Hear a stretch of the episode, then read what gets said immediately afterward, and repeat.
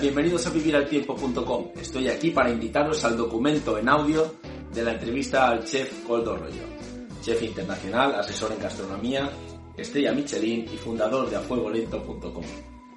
Una entrevista afable, familiar, dirigida a las pequeñas unidades de consumo, a las familias, orientando cuáles son las pautas aconsejables para rellenar la cesta de la compra y sobre todo para comedir nuestros hábitos y conseguir conservar la salud durante este periodo de limitación del movimiento.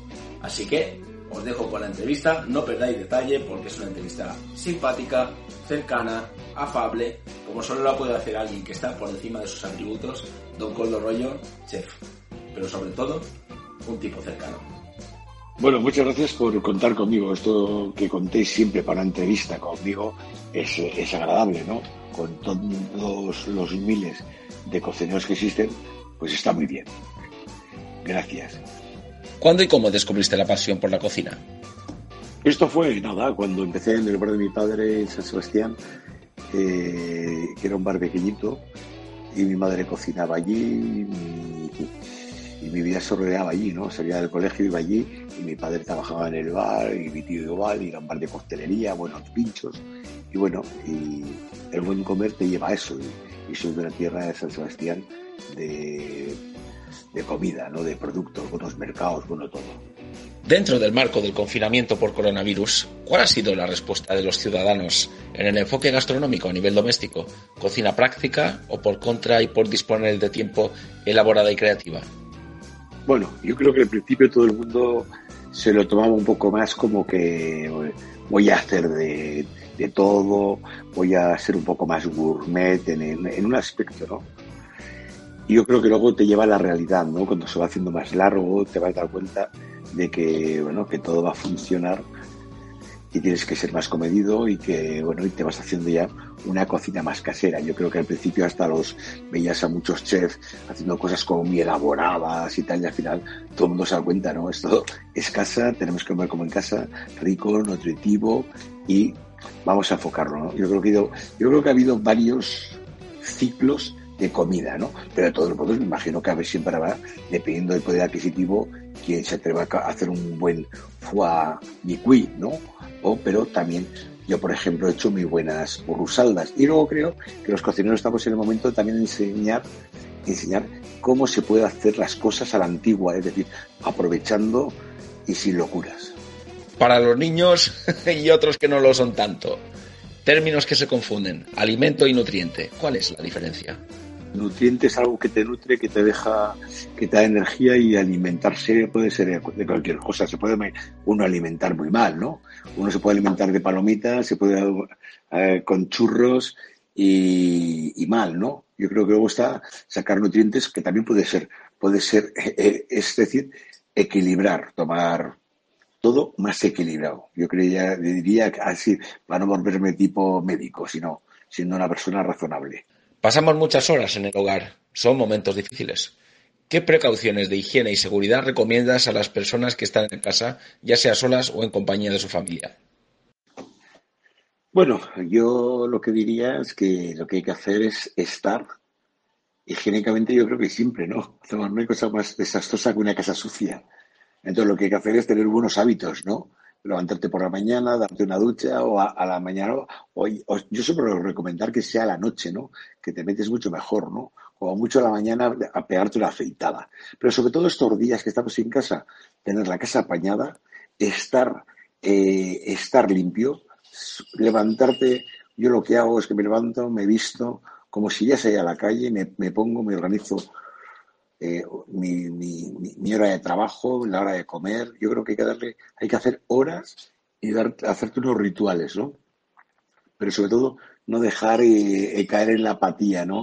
A esta le tenía unas ganas tremenda y no por usted, que sé que es un gran profesional. Pero hoy en día hemos acabado saturados y creo que aquellos que realmente os tomáis esto en serio, en cierto momento habéis quedado diluidos en esta marisma que hay de, de cocineros, de chefs, ya uno no sabe muy bien dónde moverse. ¿Cómo está el tema? ¿Qué diferencia hay entre un cocinero y un chef, en definitiva? La única diferencia que hay entre un chef y un cocinero es muy sencilla. Chef eres cuando ya eres jefe, se llama chef. Y si no, eres cocinero. la palabra es, el oficio es cocinero, es como decirte arquitecto y luego está arquitecto jefe, arquitecto tal. Bueno, pues nosotros, ¿no? Eso es así de sencillo. ¿En qué momento decide que ha llegado la hora de cambiar el rumbo? Bueno, hubo un momento, hay un momento en la vida que dices quiero hacer más cosas, ¿no? Y hay que analizarlas. Yo, por ejemplo, en el 2008 vi que venía, 2000 y pico, vi que venía otra situación de crisis, de historia, estaba bien, no tenía hijos, tenía la situación de mi vida bien hecho y tenía más cosas para hacer a través de, de mis conocimientos en gastronomía, desde asesorías, montar proyectos nuevos de food track, nueve portales de internet como a fuegolento.com. Entonces, bueno, fue un cambio un poco para hacer otras cosas dentro de mi oficio que me permitía mucho hacerlo. Entonces aproveché ese momento para hacerlo. Es un árbol, es un árbol, pero puede tener muchas ramas. ¿Sugerirían la idea de mixear estilos culinarios ahora que tenemos tiempo para cocinar? ¿O hay un tiempo para que el organismo se adapte a ciertos cambios culturales? Yo creo que siempre, yo creo que la cocina es mixta, la cocina mallorquina tradicional es mixta. Antes de venir, de descubrir América, no había tomate, por lo cual hay mestizaje, ¿no? Yo creo que hoy en día el mestizaje lo tenemos y lo que pasa es que a lo mejor hay que tener cuidado de cómo mezclar. No, el organismo está, está bien. Lo único, cuando tiene un problema el organismo con el mestizaje es cuando vas a un país que hay nuevas bacterias y entonces, bueno, te suele dar como un poco de estómago revuelto, pero es por el cambio de país y no por la comida, sino por las bacterias, que puede ser simplemente, aunque llevarías un tupper de comida española, podría pasarte. ¿Es cierto que el grupo sanguíneo puede determinar qué tipo de menú nos conviene? Yo creo que, que no. No sé, yo creo que el tema de la sangre salvo que no tengas mucho azúcar en la sangre y todo eso, entonces ahí sí puede haber cosas, ¿no? Que te digan, oye, no puedes tomar, no puedes tomar, no puedes tomar mucho azúcar, no puedes tomar sal, ¿no? Pero por lo demás no tiene que haber ningún tipo de problemas. Es un tema más, yo creo que de salud, ¿no? Es como el que no puede tomar mucha sal, pero nada más, no creo que haya ningún problema más. ¿Es la sal tan mala como dicen? ¿Qué sustitutivos consideras como alternativa viable? Yo creo que la sal no es mala. el, problema es que te siente mal y abusar. Yo creo que todo lo que se abuse de más sienta mal, ¿no? Pero la sal, con una medida, una medida y, comedidamente, equilibrando no tiene que ser ningún problema. Fíjate, si era importante la sal, que el, el, salario viene porque se pagaba en sal en una época, por el tema que tiene de conservación. Yo creo que nos, la sal en su punto, en su justa medida, aplicándola bien a los alimentos. Es un ejemplo. ¿Salar un pescado antes de hacer? No. Es mejor salarlo después para que absorba la justa la sal y, encima es, va, a ser, más sano. Muchos ven en la estelvia y la sacarina una forma de ganar la batalla al carácter agresivo de los azúcares blancos. ¿Existen otras alternativas? Sí, existen, ¿no? Mm, dicen que la sacarina no es lo más sano, pero bueno, tampoco yo creo que si no abusas, la stevia es estupendo y sobre todo si la tomas en, la misma planta, ¿no? Que es mucho mejor que a veces que ya... Pero bueno, luego tenemos otras alternativas, ¿no? La panela de azúcar, ¿no? Hay bastantes, ¿no? Bastantes cosas, pero sobre todo yo creo, ¿no? El jarabe de arce. Hay varias, bastantes, ¿no? Pero lo que tiene el cuidado que a veces la gente quiere cambiar el azúcar blanco por otra cosa y mete miel, que también es muy alto. Yo creo que todo, si puedes, utilízalo con equilibrio. A fuego lento, ese cambio, esa nueva empresa, esa web que tiene tantos usuarios y colaboradores editoriales, increíble. La verdad es que está rodando muy bien. Me permití el gusto de visitarla y ciertamente después de hablar nosotros pude constatar que es una página con mucho fondo. ¿Cómo despliega su actividad actualmente en los días que corren? A fuego lento, pues bueno, 25 años, mira, este, estos 30 últimos días en total hemos tenido 329.000 usuarios, ¿no? Que no está mal a través de Google, perfil único. Bueno, yo me, pues lo que hago es pues como una empresa, lo que es una, vigilar la redacción, mirar los contenidos, ayudar a que haya cocineras y cocineros de todo el mundo y gente que escribe que colabore con nosotros, que sea una revista informativa y no pierda el norte. Y luego mi tiempo es pues eso, en trabajar, en buscar recetas, mirar cosas que sucede, investigar para el mañana y también a dedicarle tiempo a la asociación que presido, a ¿no? Para ver eh, cómo vamos a salir de este asunto que estamos ahora en el Coronas y porque cuando salgamos va a haber muchos problemas. Vamos a ver cómo hacemos. ¿Qué impacto tiene a nivel general actualmente el hecho de cuidar el componente gastronómico en el día a día del confinamiento, donde la tensión que genera esta situación es un factor desestabilizador? Bueno, yo creo que la alimentación es, importante, ¿no? Eh, dentro de estar todos en casa. Yo creo que se está demostrando estos días que todo el mundo busca busca comer, hacer pastelería, hacer, hacer pizzas, de hacer, hacer de todo, ¿no? Yo creo que es una forma divertida y como además todo el mundo tiene que comer, pues yo creo que está bien. Lo que yo creo que es importante equilibrar, porque si no la gente va a salir como cochinillos, ¿no? A, obesos y gordos. Yo creo que hay que equilibrar todo. Y yo, por ejemplo, que yo mismo como persona intento no caer en la tentación de comerme mucho dulce, postres y todo. ¿Es caro comer sano?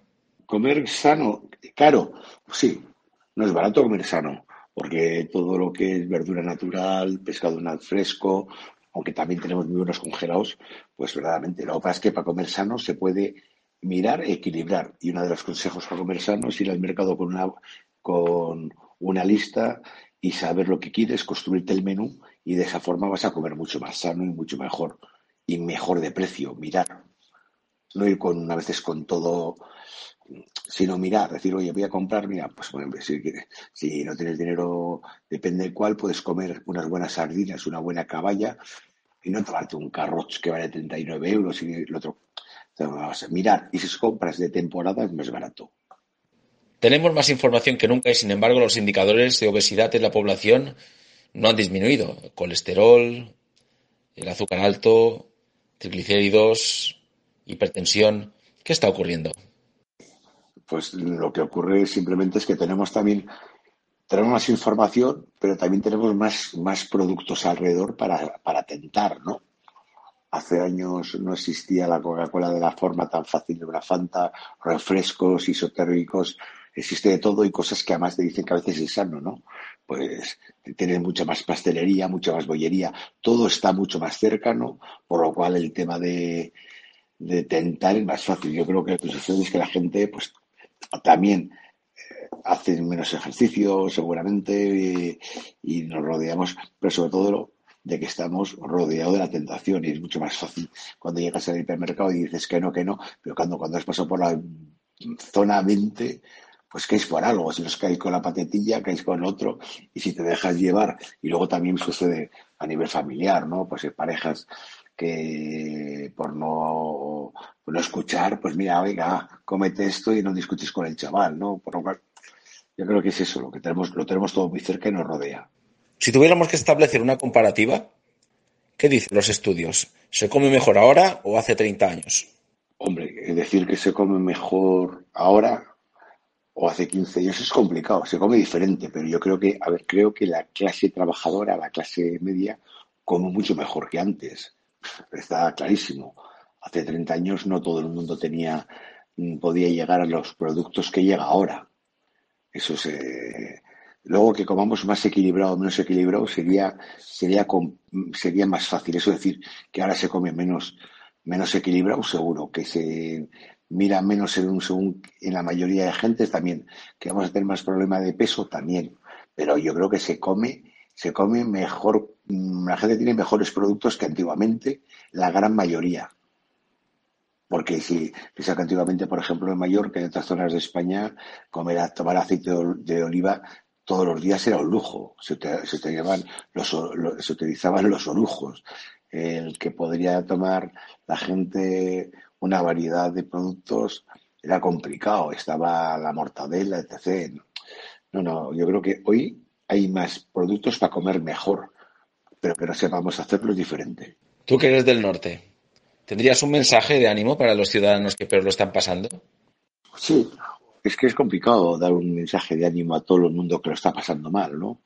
Porque un mensaje no ayuda. Hacemos lo único por decir que lo que tenemos que hacer los que lo pasamos menos mal, como digo yo, es intentar ser solidarios, buscar forma de forma de contribuir para toda, que toda esta gente que está muy mal, porque yo conozco gente que está muy mal, ayudar como podamos y yo creo que es la única historia que nos queda, la solidaridad, ¿no? Porque ahora cuando salgamos todo el mundo de casa, diga lo que diga, vamos a ser, la gente va a ser muy competitiva, vamos a tener que tener mucho cuidado porque la gente va a tener que luchar mucho para quitar el hambre, ¿no? Porque lo va a haber. Entonces yo lo que digo es que no perdamos el norte, seamos solidarios y vamos a intentar trabajar más en conjunto. Como ven, estimados seguidores, lectoras y lectores, mensajes claros, esquema totalmente definido y una perspectiva, una dinámica práctica para el día de hoy. Son sugerencias fáciles, muy realizables, que vienen de la mano de alguien que lo mismo te puede estar coordinando un evento de mil personas como una comida familiar. Bueno, eh, gracias por la, por la entrevista que habéis hecho. Ha estado muy, muy agradable y bueno, ahora a, transcribirla y, y nada, gracias y adelante con tus proyectos. Gracias de corazón. Muchas gracias, don Coldo. Muchas gracias por esta entrevista completa, basada en la experiencia, en el buen juicio, consejos del ayer, del hoy y del mañana, y una buena perspectiva respecto de cuál debe ser la actuación de los consumidores y de los ciudadanos ahora que estamos recluidos y que debemos cuidarnos. Agradezco esa iniciativa, su apoyo. En nombre de las personas que también puedan aprovechar esos consejos, pues eh, el ciclo lo agradece. Habrá una promoción posterior. Nos vamos a reunir todos para hacer esa gran fiesta que será todos los colaboradores que hemos tocado las puertas de los hogares donde las cosas no son tan fáciles como quisiéramos. Muchas gracias, don Coldo. Hasta siempre, nuevas oportunidades, un futuro abierto. Y ya para finalizar, os dejamos con The Current Blues de Freedom Trade Studio. Buenas noches, muchas gracias.